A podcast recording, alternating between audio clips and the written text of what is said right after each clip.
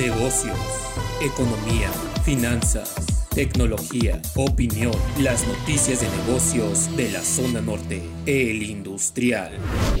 La meta inflacionaria de Banco de México está muy lejos de cumplirse. En la primera quincena de octubre, este indicador superó el 6.10 pronosticado, en especial por el alza en energéticos.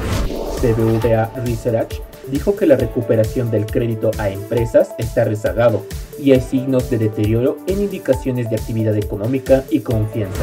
Ricardo Monreal, líder de Morena en el Senado, dijo que se buscará el justo medio en la reforma eléctrica para que el Estado recupere la rectoría, pero se mantenga la confianza de inversionistas. La alianza Va por México PAN PRI PRD presentará su propuesta de presupuesto de egresos de la Federación que incluye la resignación de recursos por 148 mil millones de pesos, con recortes a programas de gobierno sin afectar prioridades. Janet Yellen, secretaria del Tesoro de Estados Unidos, dijo que este país no está perdiendo el control de la inflación y que las alzas de precios volverán a la normalidad en el segundo semestre del 2022. Informe COVID-19.